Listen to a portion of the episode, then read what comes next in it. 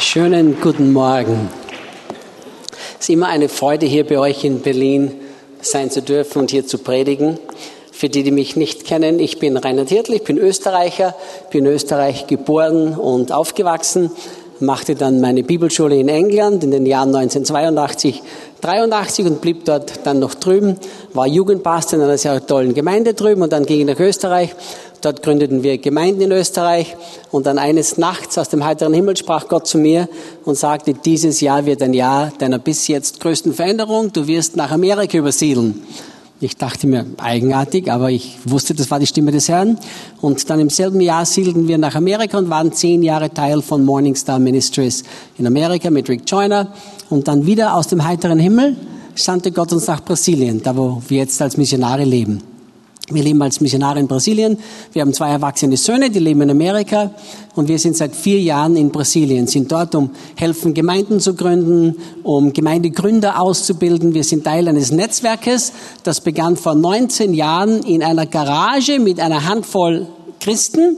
Und inzwischen sind es 1400 Gemeinden in vielen Ländern der Welt geworden. Unsere Gemeinde, von der wir Teil sind,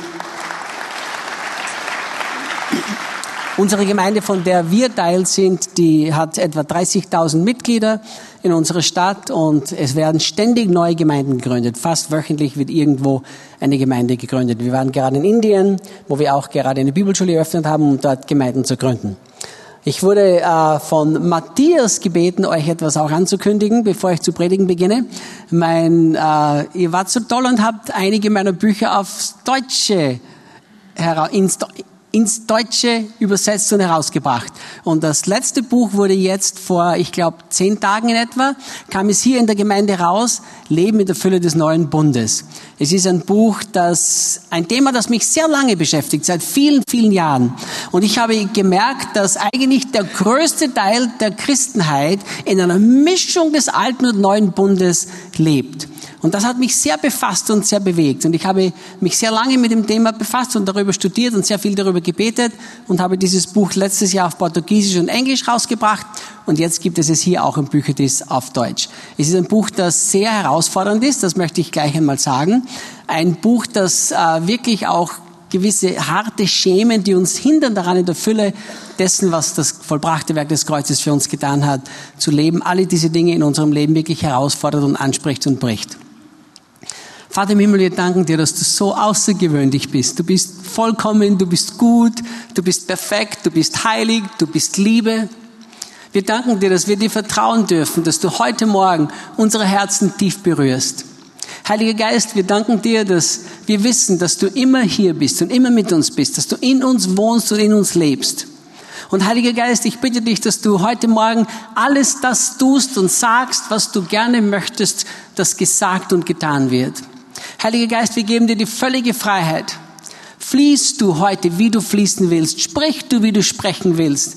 Wirke du, wie du wirken willst. Heiliger Geist, wir sehnen uns nach deiner Fülle. Wir sehnen uns nach deiner kostbaren Gegenwart. Wir sehnen uns einfach nach dir. Und wir bitten dich, Heiliger Geist, dass du dich heute Morgen ausdrückst, so wie du dich ausdrücken willst. Und wir bitten das zur Verherrlichung des Namens Jesus. Amen. Ich habe heute eine Botschaft auf dem Herzen, die eigentlich aus einer Erfahrung, die ich selbst mit dem Herrn machte, herausstammt, aber doch ganz klar im Worte Gottes verankert und niedergeschrieben ist. Etwas, was mein Leben eigentlich fast auf den Kopf gestellt hat, wirklich so verändert hat. Und das ist etwas, was, was mich eigentlich fast überrascht hat. Es ist, alles begann mit einem Traum. Ich hatte einen prophetischen Traum vor einiger Zeit und der Traum war ein Traum, der, den ich am Anfang einfach nicht verstehen konnte. Ich sah mich selbst, wie ich meinen Koffer zusammenpackte, was etwas ist, was ich fast jede Woche tue. Also ich reise fast jede Woche irgendwo in Brasilien herum oder in anderen Ländern der Welt. Und ich packte meinen Koffer ein und ich dachte mir beim Kofferpacken, ich werde heute ganz, ganz wenig einpacken, damit der Koffer ja nicht zu schwer wird und ich packte ganz, ganz wenige Dinge nur in meinen Koffer. Und als ich den Koffer aufheben wollte, konnte ich den Koffer nicht aufheben. Ich konnte ihn in dem Traum nicht vom Boden hochheben. Ich war völlig verwundert. der Koffer, ich habe doch nur wenig hineingegeben, dennoch kann ich den Koffer nicht vom Boden hochheben. Dann standen neben mir zwei ganz kräftige Männer, so richtige Bodybuilder, so richtig muskulöse Typen. Und ich bat diese Männer, bitte könnt ihr meinen Koffer für mich aufheben. Und die griffen hin zum Koffer und die konnten den Koffer nicht vom Boden aufheben. Obwohl der Koffer ja nur wenig drin hatte, konnten diese starken Bodybuilder den Koffer nicht vom Boden aufheben. Jetzt war ich in meinem Traum noch mehr verwundert. Und in meiner Verwunderung, wo ich versucht habe herauszufinden, was da los ist mit dem Koffer, sprach plötzlich eine Stimme zu mir im Traum. Und diese Stimme sprach Hebräer Kapitel 12, Vers 1 und Vers 2. Und dann wachte ich auf. Ich kannte diese Bibelverse recht gut. Lasst uns diesen Abschnitt lesen. Hebräer 12, Vers 1 bis Vers 3. Ich lese aus der repetierten Elberfelder. Ich weiß nicht, welche ihr gerne verwendet. Deshalb lasst uns auch, deshalb lasst nun auch uns, da wir eine so große Wolke von Zeugen um uns haben, jede Bürde und die uns noch so leicht umstrickende Sünde ablegen und mit Ausdauer laufen den vor uns liegenden Wettlauf indem wir hinschauen auf Jesus, den Anfänger und Vollender des Glaubens, der um der vor ihm liegenden Freude willen die Schande nicht achtete und das Kreuz erduldete und sich gesetzt hat zur Rechten des Thrones Gottes. Denn betrachtet den, der so großen Widerspruch von den Sündern gegen sich geduldet hat, damit ihr nicht ermüdet und in euren Seelen ermattet. Dieser Traum, in dem diese Stimme dann sprach, Hebräer 12, Vers 1 und Vers 2, der hat mich nicht losgelassen, weil ich spürte, ich wusste in meinem Herzen, das war nicht nur ein Traum. Ich wusste, das war ein Traum, in dem Gott zu mir reden will. Ich habe sehr viele und regelmäßig prophetische Träume und ich habe gelernt, auch in meinem Leben zu unterscheiden, was ist ein prophetischer Traum, wo Gott zu mir spricht, oder was ist einfach ein Traum, der einfach aus mir selbst herauskommt. Und ich war mir so 100% sicher, dass das ein Traum ist, in dem Gott etwas zu mir sagen will. Aber ich wusste nicht, was das bedeutet. Ich, les, las diese, lies, ich las diese Bibelstelle immer wieder durch und meditierte darüber. Und ich habe dann begonnen, wirklich intensiv darüber zu beten und den Heiligen Geist immer wieder zu fragen, was willst du mir dadurch durch diesen Traum sagen? Und der Herr begann dann so klar zu mir zu sprechen. Wenn wir hier diesen Hebräerbrief 12, Vers 1 anschauen, das erste, was hier uns gesagt wird, wir sollen jede Bürde und die uns so leicht umstrickende Sünde ablegen. Und der Herr sagte zu mir, Reinhard, du hast einen Wettlauf, den es zu laufen gilt. Und diesen Wettlauf kannst du nicht vollenden, wenn du Bürden und Lasten in deinem Leben hast. Das Ermutigende für mich und das Interessante war, dass der Herr sagte, Reinhard, ich rede nicht über Sünde. Es geht nicht um Sünde in deinem Leben. Das Thema ist abgeschlossen. Es geht darum, dass es Lasten gibt, die du noch in deinem Leben mit dir herumträgst, die dich daran hindern, den Wettlauf, den ich vor dich gesetzt habe, auch wirklich so siegreich und ausdauerhaft zu laufen, dass du die Ziellinie überschreitest. Wir alle haben einen Wettlauf, den wir vom Herrn bekommen haben. Es ist so wichtig, dass wir lernen, dass wir das, was wir wirklich auch im Wort Gottes sehen, anwenden. Denn wenn wir die Dinge nicht anwenden oder verstoffwechseln, ich, wer mich gut kann, wer nie vergessen, die Predigt, die Wolf hat gepredigt hat bei unserer Gemeinde in Graz, dass wir das Wort verstoffwechseln müssen. Das ist bestimmt schon 30 Jahre her. Aber wir müssen eben das Wort nicht nur verstoffwechseln, wir müssen es auch anwenden in unserem Leben. Und wir müssen wirklich lernen, dass Sünde ist eine schlimme Sache, ist ganz klar.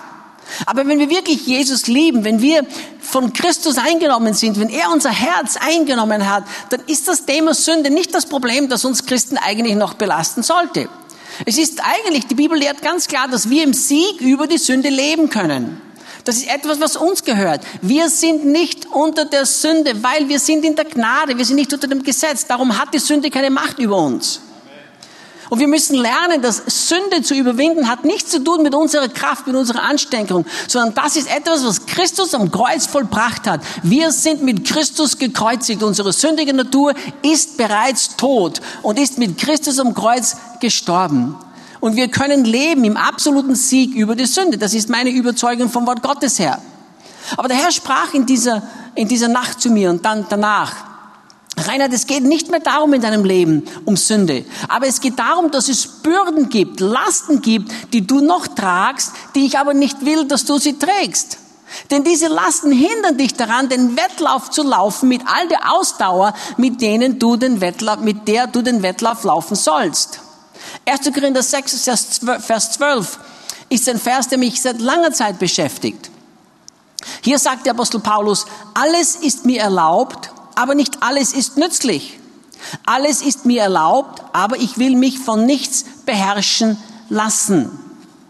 Sehr interessante Aussage. Der Apostel Paulus spricht von der Freiheit, die wir in Christus haben.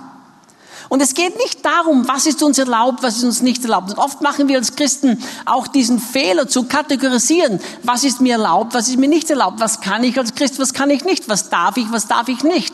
Aber der Apostel Paulus sagt, es geht nicht darum, sondern es geht darum, dass nicht alles nützlich ist. Es gibt Bürden, die wir in unserem Leben tragen. Die sind nicht Sünde, aber die sind nicht nützlich. Das sind Dinge, die uns einfach zurückhalten, das zu tun und das zu sein, was der Herr will, dass wir tun und was wir sind. Ich habe eine Erwartungshaltung in meinem Herzen wie noch nie in meinem ganzen Leben zuvor. In diesem Juli werde ich 50 Jahre alt. Nicht 50 Jahre alt körperlich, äußerlich, das ist schon lange vorbei, sondern vor 50 Jahren in diesem Juli habe ich mein Leben Jesus Christus übergeben, am 23. Juli 1968. 50 Jahre gehe ich mit dem Herrn. 50 Jahre bin ich Christ. In 50 Jahren habe ich viele Dinge erlebt in vielen Ländern dieser Welt.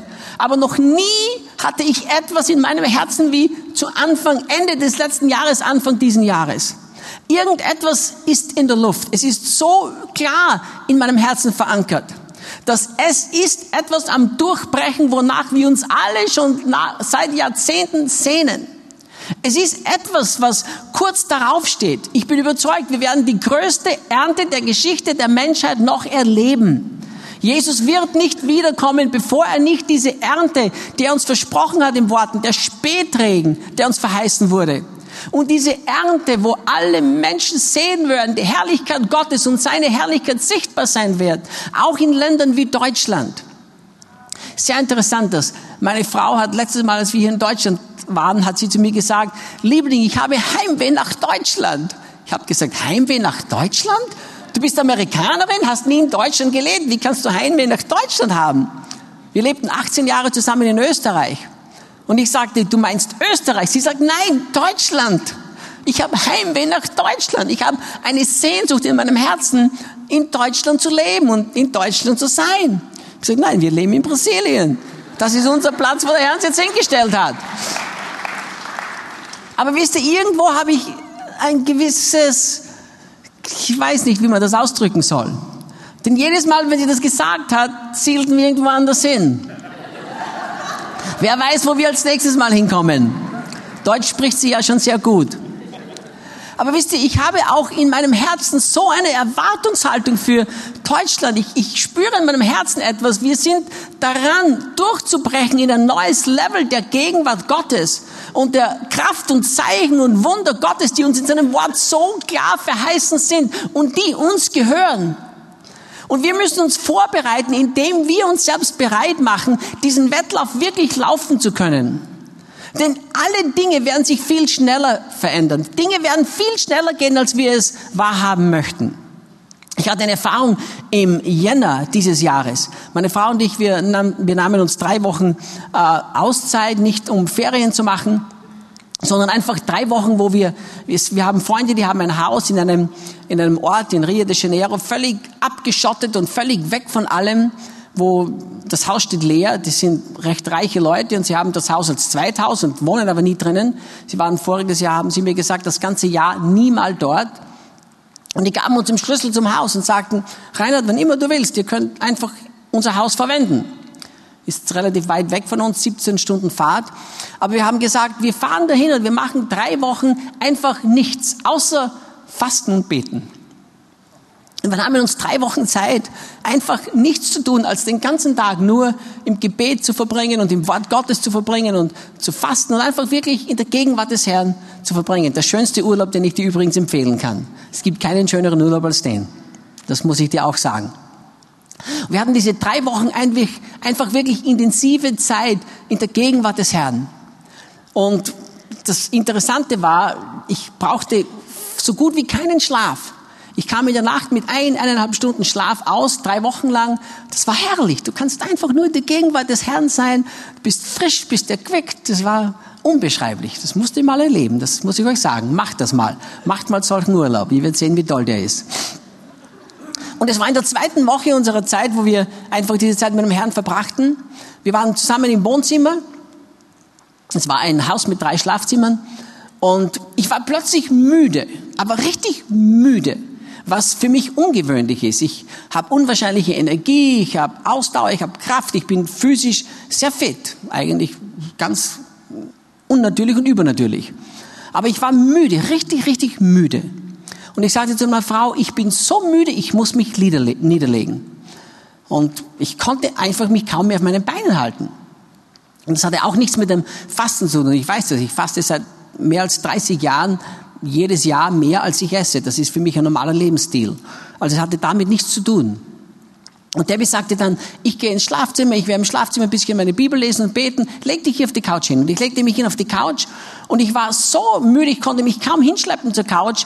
In dem Augenblick, wo ich mich hinlegte auf die Couch, begann mein ganzer Körper richtig zu schütteln, so, zu, sich zu schütteln, zu rütteln, so richtig zu zucken. Ich hatte fast die Kontrolle über meinen Körper verloren.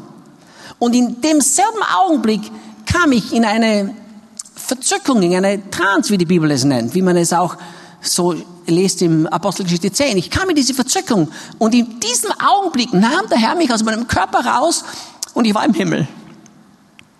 Und als ich im Himmel stand, stand Jesus selbst neben mir. Und er stand neben mir und er hatte eine große Trompete in seiner rechten Hand.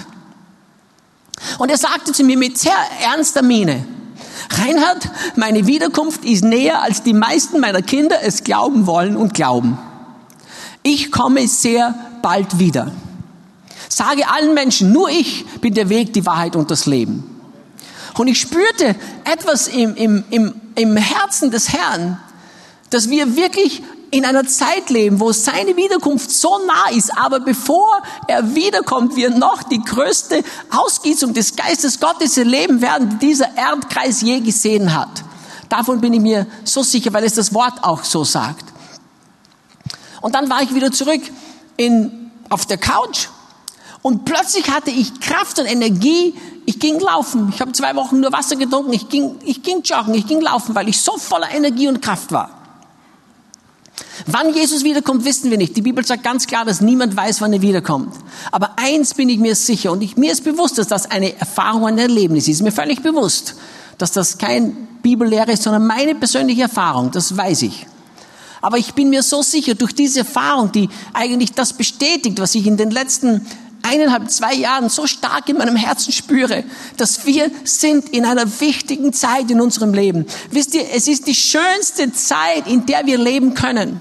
Leute sagen oft, ah, wie schön wäre es gewesen, vor 2000 Jahren zu leben, wo Jesus auf dieser Erde gewandelt hat. Ich sage euch, wir leben in der herrlichsten Zeit, in der wir leben können. Denn wir können teilhaben daran, Geschichte zu schreiben in unseren Nationen, da wo wir stehen.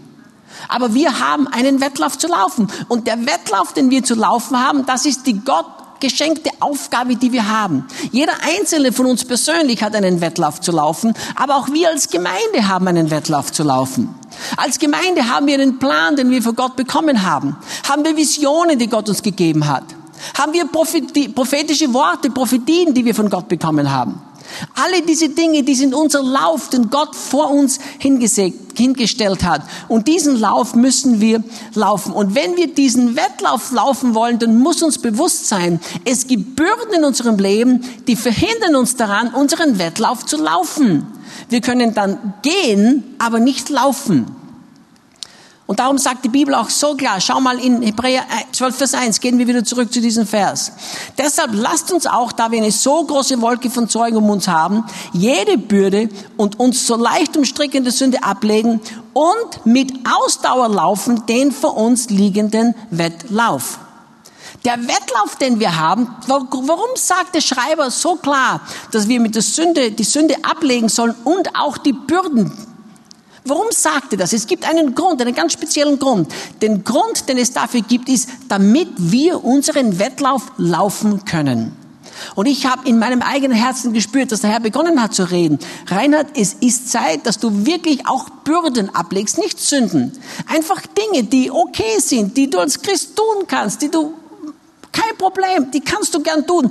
Aber es sind Lasten in deinem Leben, die hindern dich daran, den Wettlauf zu laufen, den ich vor dich hingelegt habe. Und wisst ihr, ich kann dir nicht sagen, was Bürden in deinem Leben sind. Das kann ich dir nicht sagen. Das ist etwas, was der Heilige Geist dir sagen muss. Aber ich sage euch zum Beispiel, nur ein eigenes Beispiel. Und bitte nehmt das jetzt nicht aus dem Kontext heraus und macht eine Lehre daraus und sagt, der Reinhard hat gesagt, das, das, das. Ich sage euch nur für mich persönlich. Ich habe für mich die persönliche Entscheidung getroffen, nie mehr in meinem Leben einen Film anzusehen. Das ist meine persönliche Entscheidung. Ich war nie, ich war nie extrem, Fernseher hatten wir schon seit 20 Jahren keinen, ich war nie extrem ein Filmeschauer. Aber ich habe einfach in meinem Leben gespürt, das kann eine Bürde sein, die mich davon ablenkt, meinen Wettlauf siegreich zu laufen. Weil da gibt es Dinge, die ich mir ansehe, die mein Herz beeinflussen, die ich nicht will, dass sie mein Herz beeinflussen.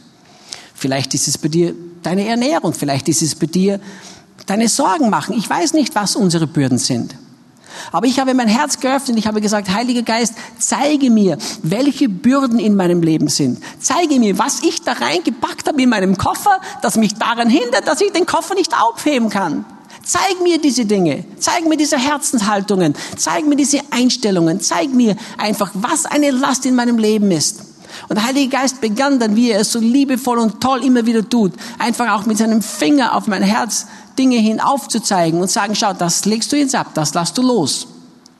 Und wisst ihr, das Interessante ist, der Schreiber sagt nämlich, wir sollen ablegen diese Bürden. Es ist sehr interessant, dass wir als Christen oft wirklich Experten sind darin, dass wir es so gut machen, dass wir Gott bitten, die Dinge zu tun, die wir tun sollen, aber dann wir die Dinge tun, die er tun soll. Zum Beispiel, wir sorgen uns um unser Leben. Das ist absolut etwas, habe ich letztes Mal, als ich hier war, gepredigt bei euch. Ist etwas, was nicht unsere Aufgabe ist. Es ist nicht meine Aufgabe, mir mein Leben Sorgen zu machen. Das ist seine Aufgabe. Das brauche ich gar nicht tun, denn darum kümmert er sich. Und dann bitten wir ihn, dass er uns die Bürden abnimmt. Aber die Bibel sagt, wir müssen diese Bürden ablegen. Das sind Lasten, die wir einfach ablegen müssen und loslassen, loslassen müssen. Und als Gott begann zu reden zu mir über den Lauf, den du hast zu laufen und den Wettkampf, der vor dir liegt, dann kann auch etwas ganz anderes, Interessantes geschah. Es war alles, hing alles zusammen. Es war alles in einer relativ kurzen Zeit. Ich war in Florida und predigte in unserer Gemeinde in Florida. Und am Samstagabend ging ich ins Hotel. Ich habe sehr intensiv und viel gedient dort. Wir, hatten, wir haben auch eine Bibelschule, und wir haben in der Bibelschule gedient und dann eine Konferenz gepredigt. Und es war sehr intensiv, wie es bei den brasilianischen Gemeinden sehr intensiv ist. Da wird ein Uhr und halb zwei und zwei Uhr in der Früh ins Bett zu gehen, ist relativ normal, aber in der Früh wieder auf. Und ich war müde, ich war im Hotel, ich war müde, ich bin sehr, sehr viel gereist. Ich saß im vorigen Jahr in über 300 Flugzeugen und ich, ich war müde. Und als ich im Hotel am Samstagabend saß, und kurz vor dem Einschlafen war, da betete ich. Und da sagte ich, Herr, kann ich ein bisschen langsamer gehen? Kann ich ein bisschen zurücktreten? Vielleicht etwas weniger reisen, vielleicht etwas weniger predigen, vielleicht etwas, ein bisschen weniger, ein bisschen zurücktreten, ein bisschen leider, leiser treten. Das habe ich einfach so dem Herrn deponiert, als ich am Abend ins Bett ging. Und dann schlief ich ein. Da hatte ich wieder einen Traum. In dem Traum kamen zwei Frauen zu mir. Diese Frauen kamen zu mir, die sagten, Reinhard, welche Schuhgröße trägst du? Und ich sagte, warum wollt ihr das wissen? Und die sagten, welche Schuhgröße trägst du? Denn Gott hat uns gesagt, wir müssen dir ein paar Schuhe kaufen. Und das war der Ende meines Traums. Ich dachte mir, eigenartiger Traum. Ich, wisst ihr, warum das für mich so eigenartig ist? Denn ich habe nach der Schule einen Lehrberuf ergriffen. Ich war Schuhverkäufer. Das war mein Lehrberuf. Bis heute mag ich keine Schuhe kaufen.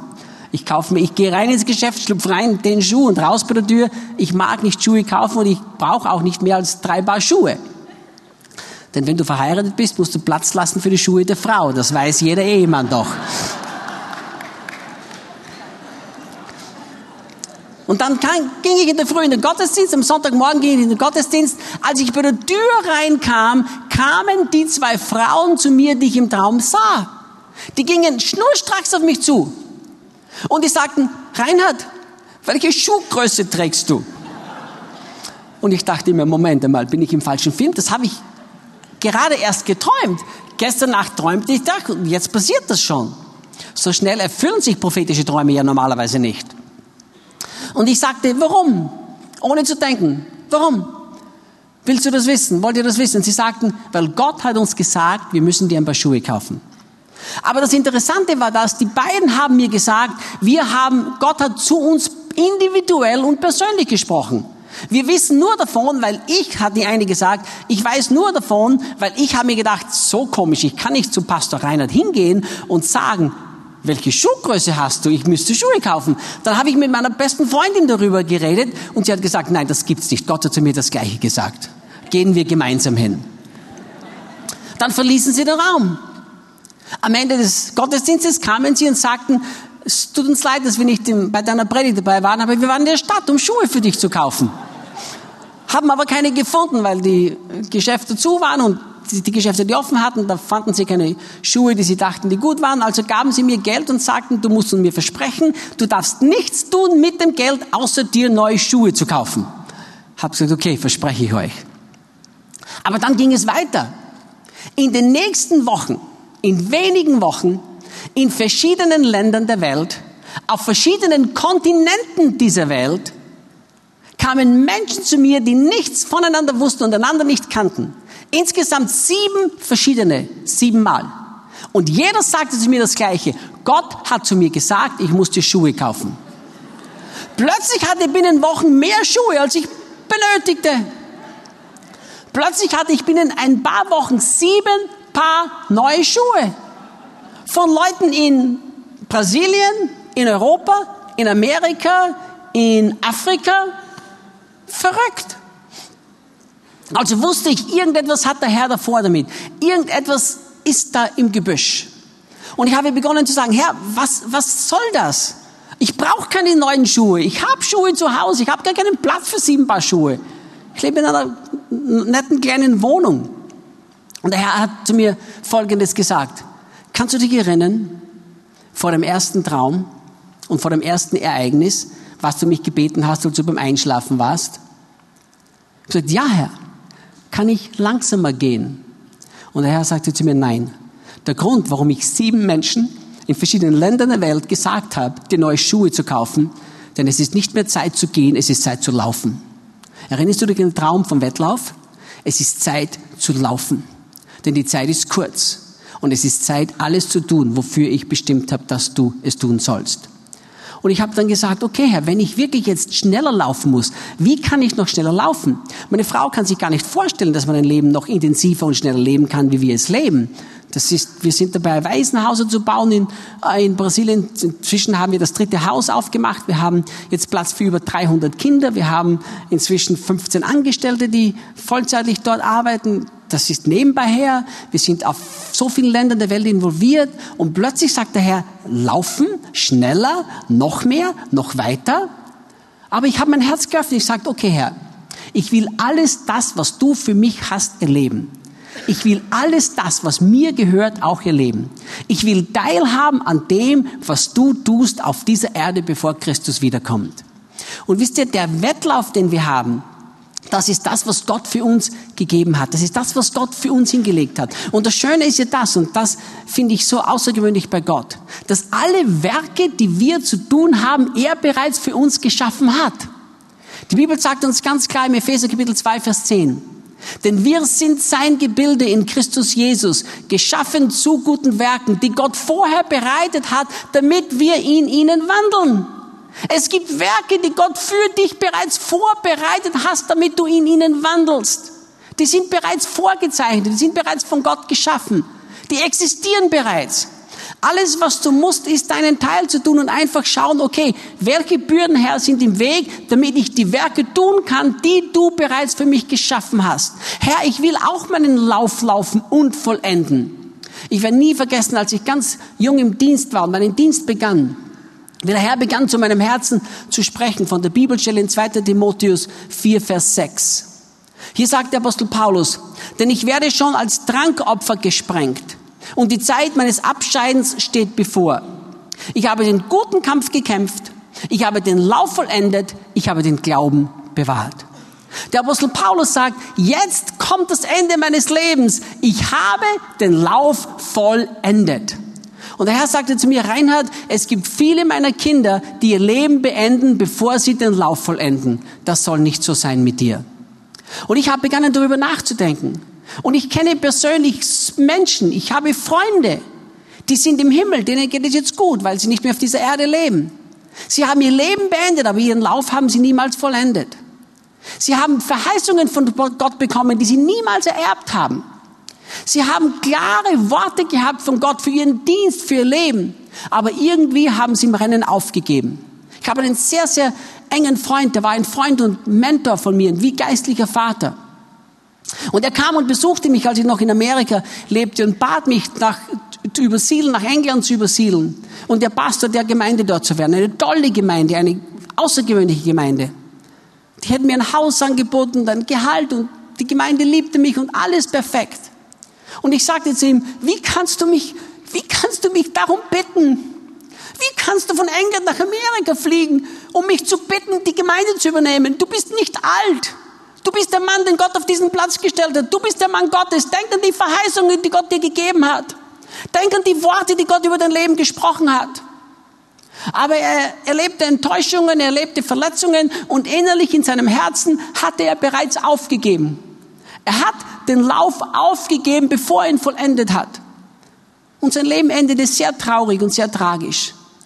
Und Freunde, es ist wichtig, dass wir verstehen, wir haben einen Lauf zu laufen und den Lauf auch zu vollenden. Gott hat einen außergewöhnlichen Plan für euch als Gemeinde.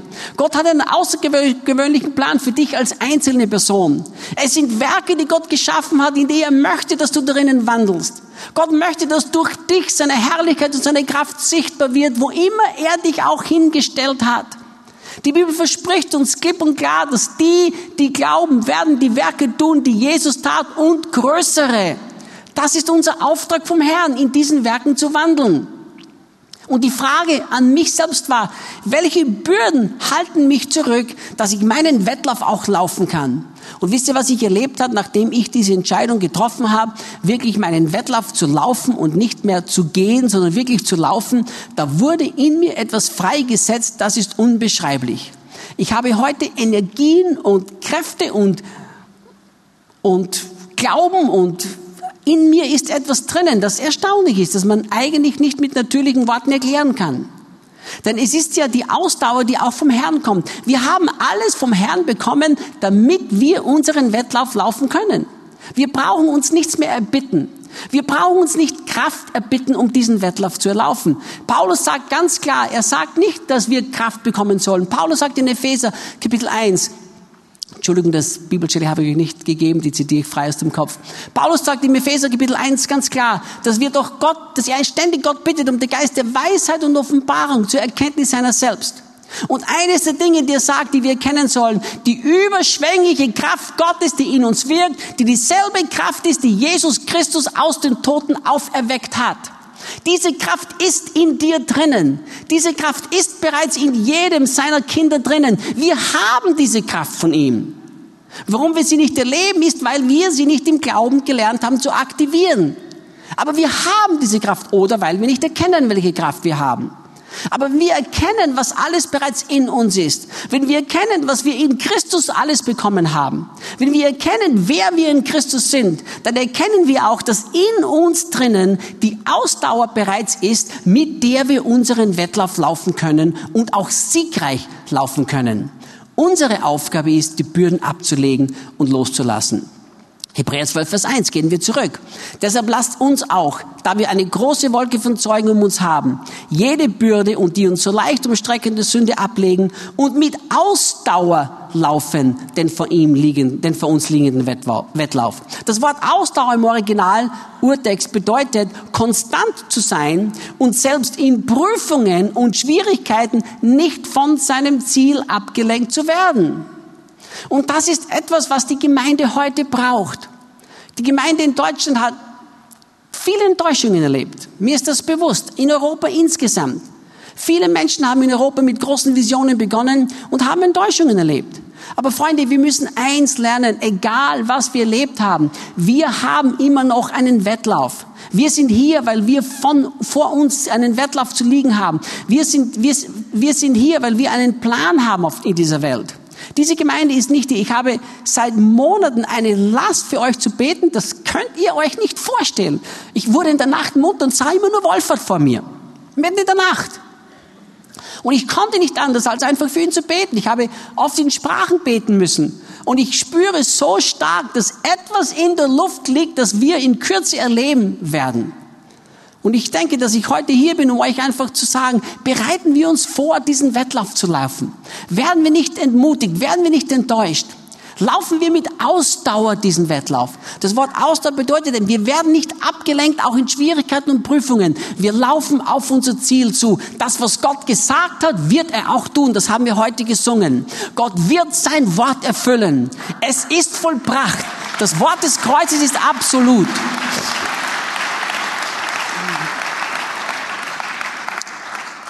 Unser Christenleben ist eben kein Sprint. Es ist ein Marathon. So viele beginnen zu sprinten, aber irgendwann dann in diesem Sprint werden sie müde und sie laufen nicht mit Ausdauer. Aber wir müssen mit Ausdauer unseren Lauf laufen. Wie können wir das tun? Wie können wir in Schwierigkeiten mit Ausdauer laufen? Wie können wir, wenn es alles drunter und drüber geht, wenn wir, wie ich es euch bei meinem ersten Besuch hier in Berlin gelehrt habe, auf der Straße des Widerspruchs gehen, wie können wir dann weiterhin mit Ausdauer zielstrebig auf unser Ziel hinlaufen? Das ist die Frage. Das erste natürlich ist, wir müssen die Bürden ablegen. Aber schau, wie der Schreiber uns so klar das uns aufzeigt in Vers 2. Indem wir hinschauen auf Jesus, den Anfänger und Vollenders des Glaubens. Dieses Wort hinschauen bedeutet im Urtext, indem wir fixieren.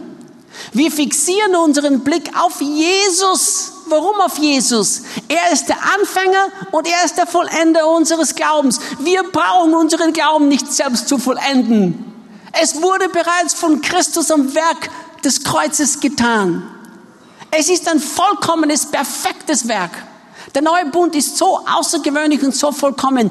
Christus ist derjenige, der unseren Glauben begonnen hat und Christus ist derjenige, der unseren Glauben auch vollenden wird. Und unser Blick muss fixiert sein auf Jesus. Unser Blick darf nicht fixiert sein auf die Umstände. Unser Blick darf nicht fixiert sein auf die Dinge um uns herum. Unser Blick darf nicht fixiert sein auf die Probleme, die wir gerade sehen. Wenn wir das tun, dann werden wir in unserem Wettlauf immer müde werden. Das kann ich dir versprechen. Oder eines der größten Fehler, den wir überhaupt machen können, ist, dass wir unseren Blick auf uns selbst lenken. Das können wir nicht tun. Denn wenn wir auf uns selbst schauen, dann sehen wir unsere Schwächen, dann sehen wir unsere Unvollkommenheiten. Wir müssen uns selbst in Christus sehen. In Christus sind wir bereits voll kommen. Seine Kraft ist unsere Kraft. Er hat unseren Glaubenskampf begonnen. Er hat diesen Wettlauf für uns begonnen. Er hat uns da hineingesetzt. Er ist auch derjenige, der unseren Glauben vollenden wird. Er wird uns zum Ziel bringen. Wir müssen unseren Blick fest auf Jesus Christus halten. Die Galater machten diesen schrecklichen Fehler. Paulus schreibt zu ihnen in Kapitel 3, in Vers 1, O ihr unverständige Galater, wer hat euch bezaubert, denen Jesus Christus als gekreuzigt vor Augen gemalt wurde? Nur dies will ich von euch wissen. Habt ihr den Geist aus Gesetzeswerken empfangen oder aus der Kunde des Glaubens? Seid ihr so unverständig, nachdem ihr den Geist angefangen habt, wollt ihr jetzt im Fleisch vollenden? Das ist eine Gefahr, von der uns, wir uns bewusst sein müssen. Unser Blick ist auf Christus. Er hat das Werk begonnen. Er ist der, der uns die Vision ins Herz gegeben hat. Er hat unseren Glauben begonnen. Und wir müssen in unserem Wettlauf immer auf Christus fixiert unseren Wettlauf laufen. Niemals auf uns selbst unsere Augen fixieren. Niemals auf die Umstände um uns herum. Niemals auf die Situationen um uns herum. Ich sage euch, als wir begonnen haben, Waisenhäuser in Brasilien zu bauen, wir taten das nicht. Leute haben mich oft gefragt, Reinhard, warum möchtet ihr Waisenhäuser bauen in Brasilien? Hat Gott euch diesen Auftrag gegeben? Meine Antwort war immer nein. Gott hat nie was gesagt. Ja, aber warum machst du das dann? Warum macht ihr Projekte, wo hunderte, tausende Euro gebraucht werden, ohne dass ihr eine Unterstützung habt? Warum gebt ihr so ein Risiko ein? Ich sehe das als kein Risiko. Glaubensleben ist kein Risiko. Für mich ist das Risiko, ein Leben nicht das Glauben zu leben. Das ist Risiko. Aber aus Glauben zu leben ist doch kein Risiko. Risiko ist, wenn ich im Natürlichen lebe. Das ist ein großes Risiko, das ich nicht eingehen will. Ich habe gesagt, nein, Gott hat nie was gesagt. Ja, aber warum tust du dann was? Ich habe die Not gesehen, das war für mich genug. Der Bibel steht doch, wahre Religion ist den Witwen und Waisen zu helfen, also das reicht. Aber als wir begonnen haben, diesen Schritt zu tun, ihr könnt euch nicht vorstellen, binnen zwei Monate ging die Hölle los. Es schien, als ob alles zerfallen würde. Es schien, als ob alles in Bach runtergehen würde. Ich war gerade in England, habe dort gepredigt, da bekam ich Nachrichten und es schien, als ob alles jetzt kaputt gehen wird. Und ich habe eine Entscheidung getroffen. Ich werde nicht auf die Umstände schauen. Ich werde meinen Blick auf nichts fixieren, nur auf Jesus. Auf Jesus werde ich meinen Blick fixiert haben. Und zwei Monate lang tobte dieser Sturm. Zwei Monate lang wussten wir nicht, wie es weitergeht, was sein wird, was kommen wird. Und plötzlich, durch diesen Sturm hindurch, brachen wir durch diese Wolken hindurch und von dem an ging es nur mehr bergauf. Nur mehr bergauf. Nur mehr bergauf. Wir lebten Wunder über Wunder über Wunder. Ohne Spendenaufrufe hat der Herr uns über 300.000 Euro zur Verfügung gestellt, mit denen wir drei Häuser kaufen könnten. Freunde, wenn wir unseren Blick auf Jesus lassen, wenn wir unseren Blick fest auf Jesus hingerichtet haben, dann werden wir unseren Wettlauf auch mit Ausdauer laufen. Schau, warum Jesus? Der vor ihm, Vers 2, der um der vor ihm liegenden Freude willen die Schande nicht achtete und das Kreuz erduldete und sich gerechtet, gesetzt hat zu Rechten des Thrones Gottes. Warum auf Jesus blicken? Weil Jesus unser Vorbild ist. Die Bibel sagt uns hier ganz klar, Jesus ging auch seinen Weg. Jesus lief auch seinen Wettlauf. Und die Bibel zeigt uns, wie Jesus es gemacht hat. Er ist unser Vorbild. Er hat auf die Ziellinie geschaut. Er schaute auf die Freude, die ihn erwartete. Die Freude, die bist du, die bin ich. Sind die erretteten Menschen, ist die siegreiche Gemeinde. Jesus blickte auf die Freude und um der Freuden willen konnte er auch die Schande erleiden. Und wisst ihr das Interessante, das Wort erduldete hat dieselbe Wurzel im Griechischen wie das Wort Ausdauer. Selbe Wurzel, kommt aus demselben Ursprung. Das heißt, Jesus erduldete, mit anderen Worten, Jesus hatte Ausdauer, lebte sie uns vor und jetzt sagt die Bibel, wir sollen auf Jesus schauen. Er ist unser Vorbild. Wir suchen alle nach Vorbilder ständig. Es ist so im Menschen drin. Wir wollen menschliche Vorbilder. Ich sagte, es gibt kein besseres Vorbild als Jesus Christus. Er ist unser Vorbild. Er ist derjenige, dem wir nachfolgen. Er ist derjenige, auf dem wir unser Augenmerk richten. Und wenn wir unseren Blick gerichtet haben auf Jesus, wenn wir sehen, ja Jesus, ich kann von dir lernen, dass du in den Schwierigkeiten auf die Ziellinie geblickt hast und auch das kann ich tun. Ich kann auch in den Schwierigkeiten auf die Ziellinie blicken. Und wenn wir ihn betrachten, wenn wir unseren Blick fest auf ihn gerichtet haben, dann werden wir eins lernen. Wir werden sehen, dass seine Kraft unsere Kraft wird. Wisst ihr, wenn wir wirklich lernen, was der neue Bund für uns getan hat, und was es bedeutet, dass wir eins sind mit Christus, dann ist das etwas, was unser Leben so stark verändern wird. Nämlich alles, was Christus gehört, gehört jetzt mir. Das ist mein legales Recht als Christ. Ich brauche nicht in meiner Ausdauer den Lauf laufen. Ich kann die Ausdauer des Herrn haben. Ich brauche nicht in meiner Kraft überwinden. Ich kann im Sieg des Herrn leben. Seine Kraft ist meine Kraft. Sein Sieg ist mein Sieg. Darum ist, sind wir mehr als Überwinder durch den, der uns geliebt hat, Jesus Christus. Wisst ihr, was das Wort bedeutet, mehr als Überwinder zu sein? Ein Überwinder ist jemand, der selbst kämpfen muss, um zu überwinden. Es ist so, als ob hier ein Mann reinkommt mit einem Messer, der läuft gerade auf mich zu, brüllt mich an, hat ein großes Messer in der Hand und sagt, ich werde dich jetzt umbringen, Reinhard, weil ich hasse dich, ich hasse dich. Und ich kämpfe gegen diesen Mann, Adrenalin schießt in meinem Körper und ich nehme alle meine Kraft, alle meine Anstrengungen und ich tue alles, was ich kann, gegen diesen Mann zu kämpfen. Am Ende habe ich diesen Mann besiegt, aber ich liege da mit gebrochenen Arm, gebrochenen Bein, blutend hier, blutend hier, dort eine Wunde, da eine Wunde.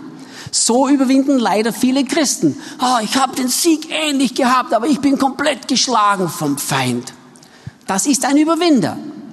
Aber die Bibel sagt, wir sind mehr als Überwinder. Mehr als Überwinder ist jemand, der hier steht, der sieht den Mann mit dem Messer rauslaufen, rauf auf ihn zulaufen und dann sieht er den Weltmeister in UFC Fighting oder Karate oder was, was weiß auch immer. sieht den Weltmeister und sagt, Reinhard, lass mich mal machen. Lass mich mal. Und ich stehe mich kurz auf die Seite und der Mann, in ein paar Sekunden hat er den erledigt. Der liegt am Boden, Messer ist weg, der Mann ist K.O., bewusstlos und sagt, Reinhard, stell mal deinen Fuß rauf auf seinen Kopf. Ich widme den Sieg dir. Gehört dir. Hast du gemacht. Das ist mehr als ein Überwinder. Ich habe den besiegt, ohne was tun zu müssen. Und genauso ist es auch mit Christus. Wenn wir auf Christus schauen, dann werden wir leben, dass seine Kraft unsere Kraft wird, seine Ausdauer unsere Ausdauer wird, seine Stärke unsere Stärke wird. Alles, was er hat, wird zu unserem eigen. Und wir können plötzlich mit neuer Vision, mit neuer Kraft, mit neuer Stärke, mit neuer Frische, mit neuem Glauben, in seinem Glauben, den der Herr uns in unser Herz gegeben hat, können wir unseren Wettlauf laufen. Und wir können sicher sein, dass wir dann auch die Ziellinie überschreiten werden. Ich habe mich für mein, für mein Leben, ich habe eine klare Entscheidung getroffen. Es ist Zeit, den Lauf zu laufen. Es ist nicht Zeit, einfach mein Leben mit Christus zu gehen. Es ist nicht Zeit, einfach meinen Spaziergang mit dem Herrn auf der schönen Weide zu machen. All diese Dinge, die gehören uns sowieso. Wenn wir uns geliebt wissen, dann, wisst ihr, dann leben wir ja in diesem permanenten, in diesem permanenten, ständigen Bewusstsein, dass wir angenommen und geliebt sind. Aber wenn wir in diesem Bewusstsein leben, dann können wir auch nämlich unseren Wettlauf laufen. Und den Wettlauf laufen wir, indem wir alle Bürden einfach von uns ablegen. Und ich habe in meinem Herzen so eine, eine tiefe Überzeugung, aber auch so eine Sehnsucht und so eine, es ist schwer wirklich zu beschreiben, die Gefühle, die sich in meinem Herzen abspülen, spielen. Eine Mischung zwischen, es ist etwas da, wir sind kurz vor dem, was jetzt wirklich durchbricht. Wir werden die Herrlichkeit Gottes wirklich sehen und erleben, nach der wir uns so sehr sehnen. Ich habe in den letzten Monaten eine Zunahme von Zeigen und Wunder und übernatürlichen Dingen gesehen. Es ist erstaunlich. Ich habe mehrere kreative, schöpferische Wunder gesehen mit meinen eigenen Augen. Ich betete vor zwei Sonntagen, war ich zu Hause bei mir in Goyan, in unserer Gemeinde, in unserem Gottesdienst vor drei Sonntagen und ich betete dort und ein Mann kam auf mich zu und er sagte, Reinhard, bitte kannst du beten für mich. Und er war komplett einbandagiert, also er war von hier oben bis hier unten alles komplett einbandagiert in Bandagen. Und ich sagte zu ihm, was ist dein Problem? Er sagte, ich hatte einen Motorradunfall. Und das Motorrad, mein Körper rutschte am Boden dahin und es brannte mir die gesamte Haut weg, hier, also der gesamte Oberkörper, die Seite, der Arm, da war keine Haut mehr. Es war, als ob es eine Drittgrad Verbrennung wäre, Verbrennung dritten Grades wäre. Und er hat gesagt, da gibt's keine Haut mehr. Und die Ärzte versuchen jetzt wieder das herzustellen und die sind überlegen, wie es jetzt weitergeht. Und ich sagte, ja, dann kannst du deinen Arm nicht bewegen. Er hat gesagt, geht nicht, nein. Dadurch, dass alles sich so spannt, weil das alles versucht zu heilen, er konnte den Arm nicht bewegen. Also er war so wie fast wie eine Mumie, er konnte gehen, aber die Verletzungen waren alle hier. Den Arm konnte er nicht bewegen, man sah in seinem Gesicht, dass er Schmerzen hat. Ich betete für ihn, ich sagte, heb mal den Arm hoch. Und er schaute mich an mit ungläubigen großen Augen, so auf die Art, bist du verrückt, ich habe dir doch gesagt, da ist keine Haut, das geht nicht. Ich sage, heb deinen Arm hoch. Und er beginnt langsam seinen Arm hochzuheben und plötzlich kamen die Tränen in seinem Gesicht herunter. Seine Frau begann zu weinen. Er hebt den Arm, er schüttelt herum mit dem Arm und alles. Er konnte sich völlig normal bewegen, war völlig schmerzfrei. Völlig. Und Freunde, diese Dinge werden zur Normalität werden in der Gemeinde. Denn durch die Gemeinde wird Gott den Gewalten und Mächten dieser Finsternis zeigen, wie groß seine Herrlichkeit ist. Die Frage, die ich heute an euch habe, sind wir als Gemeinde bereit, unseren Wettlauf zu laufen?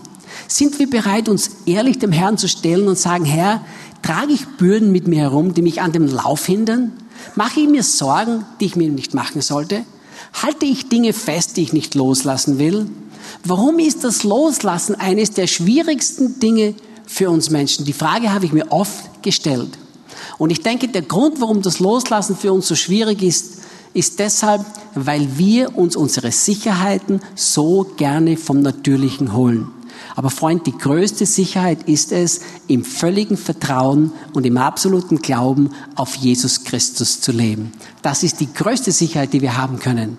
Denn wenn wir auf ihn blicken, haben wir Sicherheit, haben wir Heilung, haben wir Befreiung, haben wir Versorgung, haben wir alles, wofür er bereits bezahlt hat.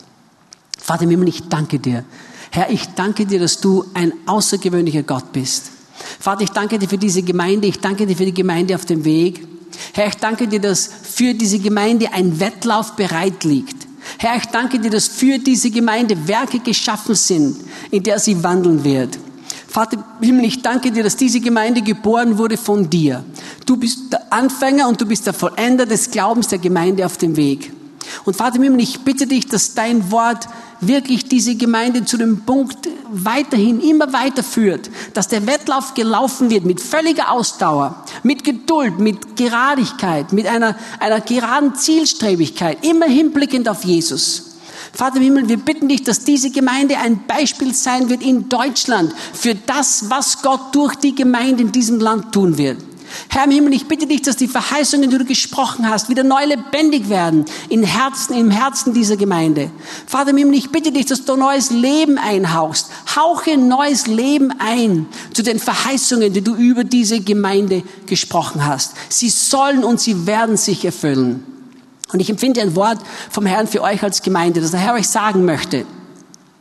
All diese Worte, die ich ausgesprochen habe über diese Gemeinde, von Anfang an, von, Angebin, an, von Beginn an, all diese vielen Worte, die ich immer wieder zur Bestätigung gesprochen habe.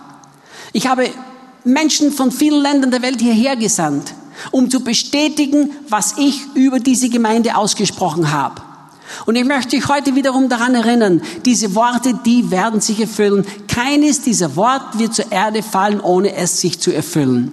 Denn ich wache über die Worte in dieser Gemeinde. Ich wache über den Auftrag, den ich dieser Gemeinde gegeben habe. Und in diesen nächsten Monaten werdet ihr erleben, wie Dinge plötzlich wieder neu wach werden. Ihr werdet eine Blüte erleben, nach der ihr euch lange gesehnt hat in eurem Herzen. Ihr werdet erleben, wie die Dinge wieder zu blühen begonnen werden. Dinge, die schienen, als ob sie tot waren, als ob sie nicht mehr lebten, die werden wiederum beginnen zu leben, weil mein Odem ihnen Leben geben wird. Ich empfinde auch ein Wort generell für die Gemeinde noch hier. Ich spüre in meinem Herzen sehr, sehr klar und sehr stark, dass hier viele Menschen sind, die sehr, sehr viele Enttäuschungen erlebt haben auf dem Bereich des Übernatürlichen. Da sind Menschen hier, die haben gesagt, okay, ich werde Gott vertrauen für Zeichen, für Wunder, für Heilungen. Ihr habt Gott wirklich versucht, für diese Dinge zu glauben. Und ihr wurdet enttäuscht. Ich spüre so viel Enttäuschung hier in diesem Raum. Aber der Herr möchte euch sagen, lasst diese Bürde der Enttäuschung heute los. Legt sie heute ab. Lasst sie hinter euch. Denn sonst wird diese Enttäuschung euch zurückhalten, das zu erleben, was ich für euch in Zukunft habe. Aber wenn, ich, wenn ihr das loslassen könnt heute, einfach ablegen könnt und loslassen, dann werdet ihr sehen, dass nicht nur diese Enttäuschungen sich auch zum Guten mitwirken, mitwirken werden in eurem Leben.